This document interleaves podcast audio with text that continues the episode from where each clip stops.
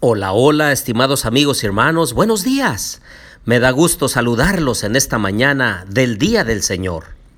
Los invito a estudiar y a reflexionar en el libro de Habacuc capítulo 1. Les habla su amigo y hermano Marcelo Ordóñez desde el puerto de Veracruz, México. Abran su Biblia en Habacuc capítulo 1 y versículo 1 dice profecía que el profeta Habacuc recibió en una visión. Se sabe muy poco del profeta Habacuc. De hecho, no se sabe su significado con certeza. Lo que sí sabemos es que era un profeta. Y solo tres de los profetas menores llevan el título de profeta en el subescrito de sus libros. Y Habacuc es el primero. Y el único antes del exilio de Judá a la dispersión en todas las naciones. Y los otros dos pues son Ageo y Zacarías. Tal vez eh, sea lo más importante que Habacuc, de quien sabemos tan poco, actuó como vocero divino y transmitió un mensaje impactante e incisivo de parte de Dios al pueblo de la antigua Judá. Y aunque su mensaje tiene más de 2500 años, este mensaje continúa siendo hoy pertinente y relevante para el pueblo de Dios en el siglo XXI. Y es que el anuncio de que Jehová va a usar a los babilonios para ejecutar juicio contra Judá es tan importante como ahora. Indica que Habacuc precede del período anterior a las tres incursiones babilónicas contra Judá si ustedes lo recuerdan, en el 605, en el 598 y en el 586. Bueno, y en esta última fecha concluyó en la destrucción de Jerusalén y el templo. Así que el ministerio de Habacuc, que anticipa el juicio venidero contra Judá a manos de Babilonia, puede fecharse probablemente en los últimos años del reinado de Josías, en el año 641 al 609 a.C., o bajo el de Joacim, entre los años 609 y 598 a.C. Saben ustedes que la mayoría de los libros proféticos registran admoniciones y reproches que Dios da al profeta para que éste a su vez los comparta con el pueblo. Pero Habacuc tiene un enfoque distinto. En vez de proclamar la palabra de Jehová al pueblo, Habacuc se dirige a Dios con los intereses del pueblo. Estos intereses tienen que ver con la cuestión de cómo se relaciona Dios con el mal. Al igual que Job, Habacuc lucha con el problema de cómo entender la justicia de Dios en el mundo lleno de injusticia. Sin embargo, en cierto sentido, Habacuc es lo opuesto de Job, porque mientras Job cuestiona la justicia divina, hablando de cuán injustas son las tragedias que Dios permite que le ocurran a él, Habacuc cuestiona la justicia divina exigiendo que Dios envíe sus juicios sobre los malvados.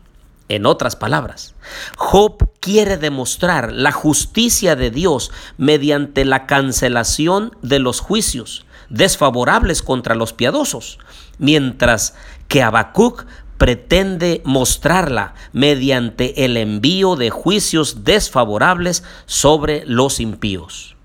Y entonces veamos los versículos 2 al 4, que el mensaje de Habacuc se desarrolla así como sigue.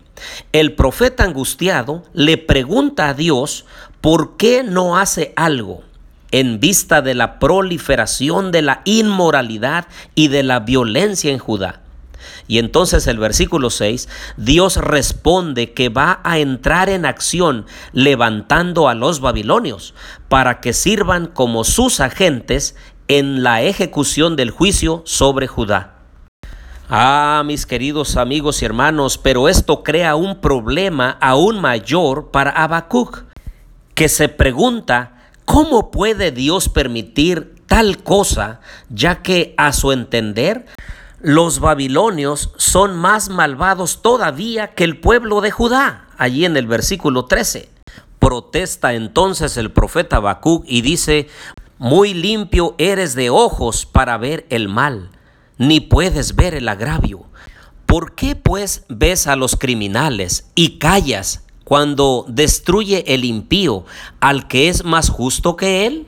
Aquí se ve la gran misericordia de Dios, no tan solo para su pueblo, sino también para otras naciones, en este caso el pueblo de Babilonia que Dios lo va a usar para castigar al pueblo de Judá por su impenitencia, pero que también le da la oportunidad al pueblo de Babilonia, al incursionar al pueblo de Judá y ver el templo, ver la forma de adoración de Judá al verdadero Dios, creador del cielo y de la tierra, y entender que el Dios de los judíos era el Dios verdadero. Y aunque éste iba a ser destruido por su parte, el Señor extendía su misericordia para salvaguardar a un remanente que estaría bien en Babilonia y posteriormente los traería de regreso por decreto divino y decreto de estas naciones que los estaban llevando ahora al exilio. Este libro de Habacuc nos enseña que nosotros podemos hablar con Dios, que Dios nos escucha, está al pendiente de sus criaturas. Y si nosotros tomáramos más tiempo para hablar con Él, para tener un diálogo franco de una criatura hacia su creador, veríamos cómo Dios contestaría cada situación que nosotros le hagamos llegar con solicitud, con agradecimiento o con petición. Hoy los invito a confiar en Dios, a tener fe en Él y entonces depositar nuestra vida en el que todo lo sabe, el que todo lo conoce, el que tiene todo el poder y que nos sostenga hoy con su brazo poderoso. Oremos, querido Dios y bondadoso Padre, gracias Señor porque tú eres un Dios paciente y misericordioso. Gracias porque tú estás atento a nuestras súplicas, a nuestras peticiones, porque te interesas en nosotros. Ayúdanos, Señor, a tener confianza y fe en ti, para que en cualquier situación podamos acudir al Rey de Reyes y Señor de Señores, al que intercede por nosotros en el santuario celestial. Lo pedimos todo en el nombre de Jesús. Amén.